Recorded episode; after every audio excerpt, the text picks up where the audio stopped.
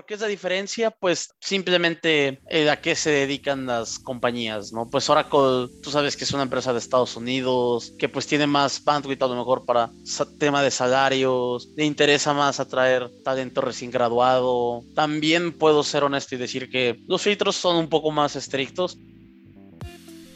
En los últimos años, México se ha ido convirtiendo en uno de los principales países donde las empresas de tecnología más grandes del mundo han decidido realizar inversiones de billones de dólares, lo que ha traído consigo un gran número de oportunidades laborales esperando ser aprovechadas por los profesionistas mexicanos.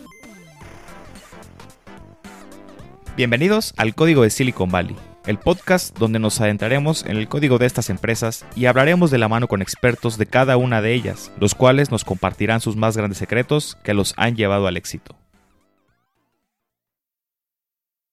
Carlos David Villarreal Herrera es sin duda un referente con más de 10 años de experiencia en el campo de los sistemas computacionales. A lo largo de su carrera profesional ha tenido la oportunidad de elaborar en diferentes posiciones dentro de todos los ámbitos posibles, desde empresas nacionales, empresas internacionales, startups hasta consultorías, donde actualmente se desempeña como líder técnico en EPAM Systems, una de las empresas más grandes a nivel mundial en esta categoría.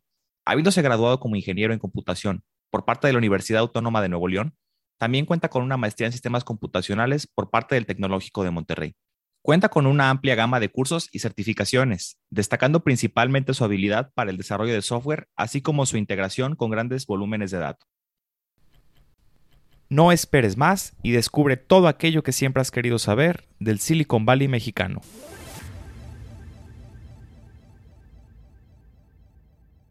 Hola a todos, bienvenidos al tercer capítulo del Código del Silicon Valley. En esta ocasión nos acompaña un gran amigo con el cual pues he tenido la oportunidad de trabajar durante ya unos años. Eh, sin duda alguna es una de las personas más capaces que he tenido la oportunidad de conocer. Y bueno, con nosotros Carlos Villarreal de IPAM Systems. Carlos, ¿cómo estás? Bienvenido. Hola, ¿qué tal Miguel? Buenas noches, mucho gusto. Un placer estar aquí en, en tu canal. Sin duda también un gusto para nosotros, Carlos. Definitivamente más por el tema que vamos a trabajar el día de hoy. Un tema que de repente, pues como tú ya bien conoces, es algo medio complicado de, hablar, de interactuar con, las personas del día a día, como lo es el tema eh, salarial, el tema económico dentro de las empresas. Entonces, bueno, la idea de este capítulo es poder platicar un poco con base en nuestra experiencia de este tema, cómo lo hemos visto específicamente tú dentro de todos los trabajos en los que has tenido la oportunidad de conocer, ya sea porque has laborado ahí o porque tienes algunos amigos, conocidos que, te platican su experiencia. Pero bueno, antes de, adentrarnos en todo esto, nos gustaría pues primero conocerte un poquito, eh, más que nada saber quién es Carlos Villarreal y más o menos cómo ha sido tu experiencia en general durante pues todo el tiempo en el que has laborado para empresas de, este famoso Silicon Valley mexicano. Mm, yo tengo aproximadamente 11 años de experiencia en toda la, rama de IT, vaya, considerando desde que empecé como un intern hasta ahorita que ya estoy en IPAM trabajando. Fíjate que antes de estar como en estas famosas empresas de, de tipo Silicon Valley, pues estuve en una empresa mexicana. Ahí estuve laborando cinco años, más o menos, en Grupo Cuprum. Ahí desempeñé diferentes roles, desde intern hasta un tipo analyst senior, más o menos, porque realmente no, no existía esa jerarquía en la empresa, tal cual. Después, pues en Oracle, ahí pues tuvimos la oportunidad de coincidir. En Oracle estuve colaborando aprox seis años y después me dio la oportunidad de irme a una fintech. Ahí la verdad estuve muy poco tiempo. En One Inc. estuve aprox como cinco meses y ya, pues ahorita que me ha tocado colaborar aquí en IPAM, la verdad es que pues me ha tocado desempeñar diferentes funciones desde, mm, ¿qué te diré? Empezar aprendiendo lo básico de SQL, .NET, web, etcétera, hasta VI, algo de integraciones, con Java también. Muy variado, la verdad, mi experiencia. Vale, perfecto. Y bueno, importante, ¿no? Como lo mencionas, de que has tenido la oportunidad de elaborar en distintos ámbitos, es decir, no solamente en, empresas transnacionales como lo fue Oracle o como lo es IPAM ahora en donde estás, sino también en esta parte del tema nacional, ¿no? Como lo fue, digamos, tu primera eh, empresa en la que elaboraste, que, ya lo mencionaste, fue Cuprum, hasta algunas startups, en este caso FinTech. Entonces, bueno, sin duda que ya tienes, digamos, un camino recorrido bastante amplio, en donde, bueno, me imagino que has tenido la oportunidad de, conocer sobre este ámbito y, sin duda entender cómo está la parte de salarios y beneficios Perfecto, pues si te parece, me gustaría eh, pues preguntarte, ¿no? Es decir, este eh, proyecto está más que nada dirigido a personas que están, digamos, eh, a punto de incursionar en lo que es este ámbito laboral, a punto de egresar, ya sean estudiantes en sus últimos semestres o inclusive hasta personas que, que deciden cambiarse de, área. Entonces, para todas estas personas que están escuchando y que tienen como dudas, ¿qué nos pudieras platicar sobre un sueldo? Es decir, eh, con base en todo lo que tú conoces, ¿cómo es un sueldo en promedio para un junior, como se conoce aquí en la industria, o fresher? Eh, es decir, alguien que no tiene experiencia y que está recién ingresando, ¿cómo es un sueldo para este tipo de personas? ¿Es alto, bajo? ¿Cómo lo, lo has tenido la oportunidad de ver? Ya, fíjate, con mi experiencia yo te podría decir que, que sí cambia considerablemente en una empresa tipo Silicon Valley o transnacional. Por ejemplo, un fresher en Oracle versus alguien que es recién graduado en Cuprum. O, por ejemplo, en alguna otra empresa. Por ejemplo, a mí en Oracle me tocó ver que, pues que los sueldos sí, para un fresher, un inter, pues, bueno, no un inter, perdón, un fresher o un junior, pues sí es un sueldo bastante considerable, digamos, como tu starting point, a diferencia de tal vez una empresa como Cuprum, por ejemplo, hablando de cifras, en Oracle tal vez ahorita el sueldo de un fresher está como entre tal vez 34 mil pesos aprox. Y yo creo que en una empresa tipo Cuprum debe estar entre 15 y 20 mil pesos. ¿Por qué es la diferencia? Pues simplemente eh, a qué se dedican las compañías, ¿no? Pues Oracle, tú sabes que es una empresa de Estados Unidos, que pues tiene más bandwidth a lo mejor para tema de salarios, le interesa más atraer talento recién graduado también puedo ser honesto y decir que los filtros son un poco más estrictos. Por ejemplo, no sé, el proceso en la universidad de que van y ellos ponen assessments, el proceso de entrevistas es un poco diferente. A diferencia en Cuprum, por ejemplo, a mí me tocó hacer proceso como practicante. Tal vez no fue tal cual el de un, un, fresher o un new grad, pero pues bueno, como inter, pues era así como que, oye, muy, muy focalizadas a la tecnología, tipo, haz este query o preguntas así. Y yo creo que en, empresas tipo Silicon Valley, pues ya ves que ahorita está como muy trendy de que, oye, son preguntas de algoritmos o, o, más de lógica, porque creo que este tipo de empresas ya apuestan pues la persona, quiero ver cómo piensa, yo creo que la tecnología, la persona la puede aprender. Ah, el otro tipo de empresas que apuestan más por la tecnología, a diferencia de, digamos, ahora sí, pues la lógica de la persona, ¿no? Otra gran diferencia, yo lo veía en el tema de prestaciones. Por ejemplo, digo, aparte que el sueldo es más alto, yo también veía que las prestaciones eran mucho mejor en Oracle. Inclusive cuando yo me fui de Cuprum como tipo analista mid senior, eran mejores. Por ejemplo, en Oracle pues te daban el full package, ¿no? De que gastos médicos mayores, fondo de ahorro, 30 días de aguinaldo, tus, tu prima vacacional al 75% básicamente, en tus vales de restaurantes, tus convenios con mil y un cosas, ¿no? Que digamos que ahorita se ha vuelto como tipo el estándar de este tipo de empresas Silicon Valley. Más menos alguna prestación. Por ejemplo, en Oracle teníamos la super prestación de la maestría. Ahorita no sé cómo esté ese tema ahí, pero pues sí te apoyaban al paso de cierto tiempo. Puedes entrar a una maestría o te damos apoyo para la educación también, aparte de cada año. Después con ciertas restricciones, ¿no? Y por ejemplo, en estas empresas más tradicionales, pues a lo mejor te dicen de que, bueno, pues tienes fondo de ahorro, pero a lo mejor no tienes 30 días de aguinaldo o tienes menos vacaciones. No sé, las prestaciones son ligeramente menores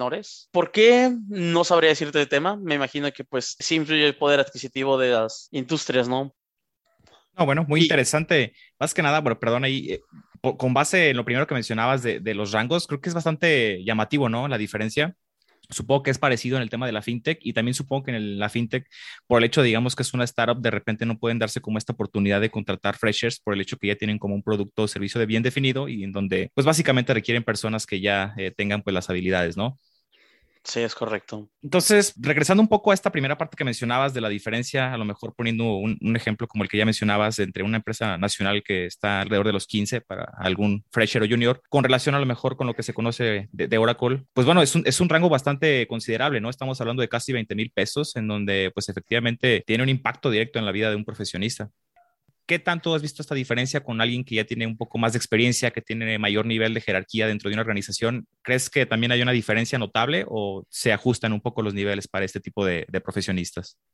Fíjate que yo creo que se van ajustando, ¿no? Vaya, ya cuando tú tienes cierta experiencia, tú no entras como en un tabulador directo, todo va directamente en tú cómo negocias. Por ejemplo, no sé, si vienes de una empresa tradicional a una empresa de típico Silicon Valley, digamos, que manejan otros tabuladores, puede ser que ahí, como tú venías de un rango más bajo, tú incluso entres debajo de rango de un fresher. Y una vez me comentaron un caso en una empresa que justo algo así pasó de que era una persona que ya tenía años de experiencia, pero como él venía de una empresa nacional cotizando más bajo, él negoció con un sueldo inclusive debajo de un New Grad cuando ya era un rango mid, ¿no? Y ahí es donde dices de que, oye, ¿qué, qué influye? Yo creo que una persona cuando ya tiene experiencia, dejando de lado a alguien que crece dentro de la compañía, ya cuando tú tienes experiencia, pues ahora sí es negociar un aumento razonable. Por ejemplo, siempre es interesante revisar fuentes tipo Glassdoor. Ya si te vas a otro tipo de mercado, habrá más aplicaciones. O inclusive con los mismos reclutadores, puedes preguntarle, oye, ¿qué, rango manejan para la posición? Creo que es una pregunta tabú hacer un reclutador, oye, qué rango tiene la posición, pero es bastante válido porque al final del día, pues ni tú ni el reclutador pierden tiempo, ¿no? Te da una idea de si realmente estás en rango, de que no te vayas muy abajo, tal vez no te vayas muy arriba, digamos, cuando es el tema de un cambio de empresa, ¿no? Pero yo sí diría que es muy importante investigar, saber a qué tipo de posición estás aplicando, mm, ver opiniones de la compañía, inclusive ver si hay como algún estimado de sueldos. Pero ya si nos vamos al tema de alguien que crece dentro de una empresa, yo tengo amigos aquí en empresas como Accenture, Epicor, eh, esas están aquí basadas en Monterrey, y ellos me han platicado que pues realmente si mientras tú vas creciendo o te van promoviendo, pues tu compensación va siendo mayor, ¿no? Digamos, es el modelo tradicional. Cuando tal vez en, otras compañías puede ser que te promuevan, pero el tema salarial, pues tal vez no te lo ajustan tal cual. Puede ser que sí, puede ser que no. Depende, digamos, ahora sí de en qué momento está pasando la empresa, cuánto estés ganando. Muchos factores pueden influir. Puede que sí, puede que no. Por ejemplo, en el tema de Oracle no era regla que porque te promovían te dieran un aumento, un aumento considerable pues eso la larga puede ser que sí, digo, al final puedes negociar con tu manager, puede ser que tú digas, oye, me estás promoviendo, creo que merezco un aumento, porque pues creo al menos, corrígeme si estoy mal, pero te promovían mucho la cultura de tú lo tienes que buscar, tú tienes que pelear, pues al final tú tienes que buscar tu crecimiento y todo lo que sea mejor para ti de que en una empresa, si tú quieres crecer y quieres ver que tu salario mejore, tú tienes que hablar, tienes que decir, oye, quiero esto, tal, tal, tal, ¿qué me hace falta en caso que te falte crecer? Y en el tema de hacer un brinco de compañía, pues es de que tienes que negociar, ahora sí, pues con todo, ¿no? Porque realmente tú sabes que esa compensación que tú pedes, pues al menos va a ser la de un año o no sé, ocho meses. Y pues es importante documentarse, ¿no? Ver fuentes que son crowd, crowdsourcing tipo Glassdoor, inclusive si tienes amigos o conocidos que ya estuvieron trabajando ahí o que conocen gente trabajando ahí, digo, como decíamos al inicio, es un tabú, pero pues creo que todos tenemos como cierto grupo de amigos donde tal vez ellos no te van a decir el nombre de la persona, pero ya sabes que siempre alguien conoce a alguien y puede dar como un estimado, ¿no? Sí, totalmente. Y es justamente ahí, creo que ya lo mencionaste en un par de ocasiones, donde radica un aspecto muy importante, ¿no? Que es el tema de la negociación. Muchas veces es malamente conocido de que el hecho de que trabajes por una empresa y te promuevan muchas veces, o la gran mayoría de veces se piensa que te van a aumentar directamente el sueldo, ¿no? Cuando realmente eh, platicas y te empapas esas experiencias que le han pasado a conocidos, amigos, pues te das cuenta que realmente en muchas ocasiones no es así, ¿no? De repente sí, sí pasa, eh, pero muchas otras veces no. Entonces ahí viene algo muy importante que ya mencionabas, lo que es el tema de la negociación. Y justamente es ahí en lo que se basa este capítulo, por el hecho de que como no es un tema muy hablado, cuando se suscitan este tipo de situaciones, pues las personas no saben qué hacer, los profesionistas o en este caso los recién egresados se enfrentan con esta desconfianza, con esta incertidumbre de no saber si decir algo, si quedarse callados. Entonces, pues creo que ya ilustraste bastante bien cómo es, digamos, una manera correcta o recomendada de, caminar para poder avanzar hacia eh, la meta que uno se proponga, ¿no? Eh, obviamente hablando estrictamente del tema salarial.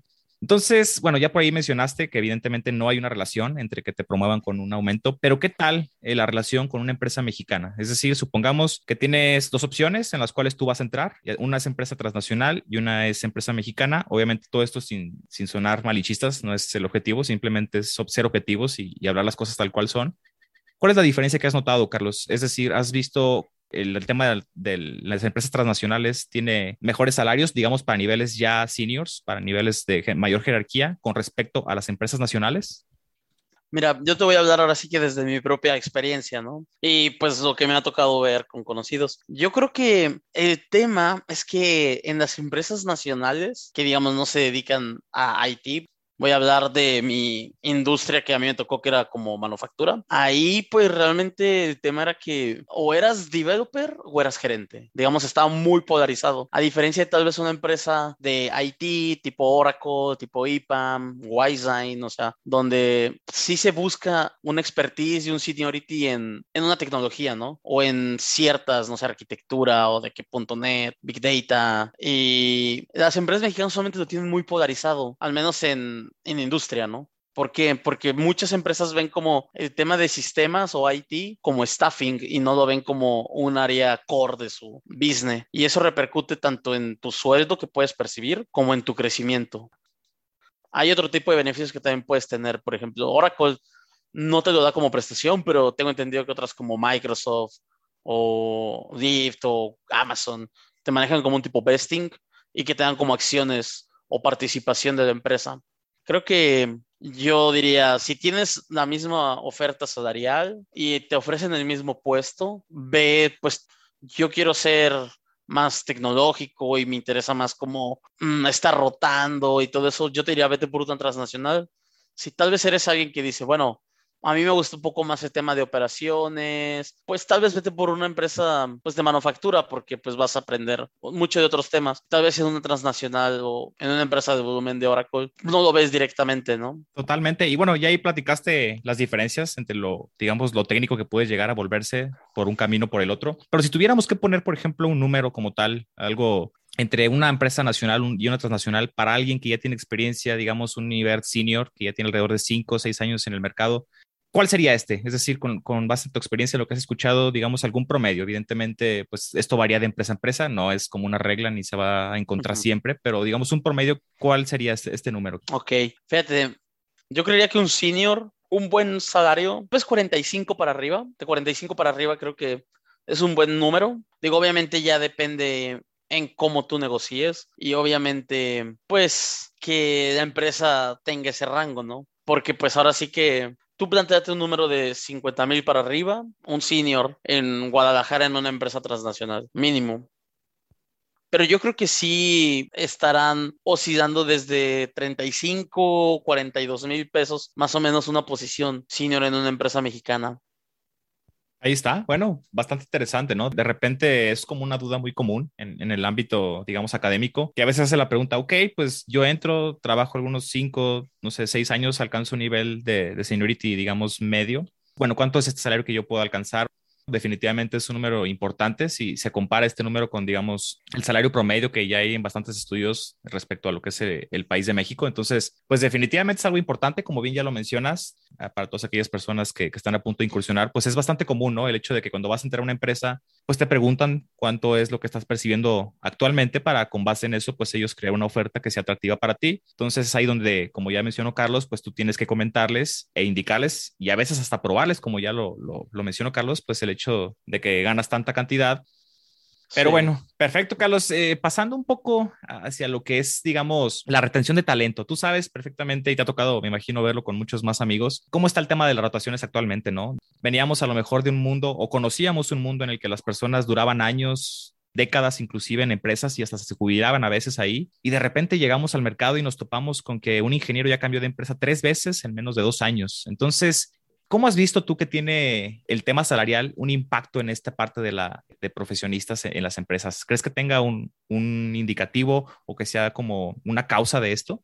Fíjate que yo creo que sí en un, en un porcentaje. Yo creo que sí influye, pero creo que no es como la principal razón, porque pues he conocido a gente que está súper feliz en su trabajo, con su salario que incluso ellos saben que si se van pueden ganar más pues creo que queda bastante claro todo esto que nos platicas, Carlos. Sin duda que es muy importante y seguramente será de, mucha ayuda para aquellas personas que están a punto de, ingresar en este ámbito. Pero, por ejemplo, si tuvieras que darles una recomendación a todos aquellos estudiantes que, digamos, están a punto de entrar, que tal vez ya pasaron esa etapa de entrevistas y que están en la parte de la negociación del salario, ¿cómo tú les recomendarías a ellos que manejaran el tema? Evidentemente no tienen experiencia previa, tal vez, eh, no saben cómo se, se, maneja, cómo es el rango inclusive en la industria. ¿Qué recomendación les darías a ellos para que tuvieran una, un mejor aprovechamiento de, de esta parte?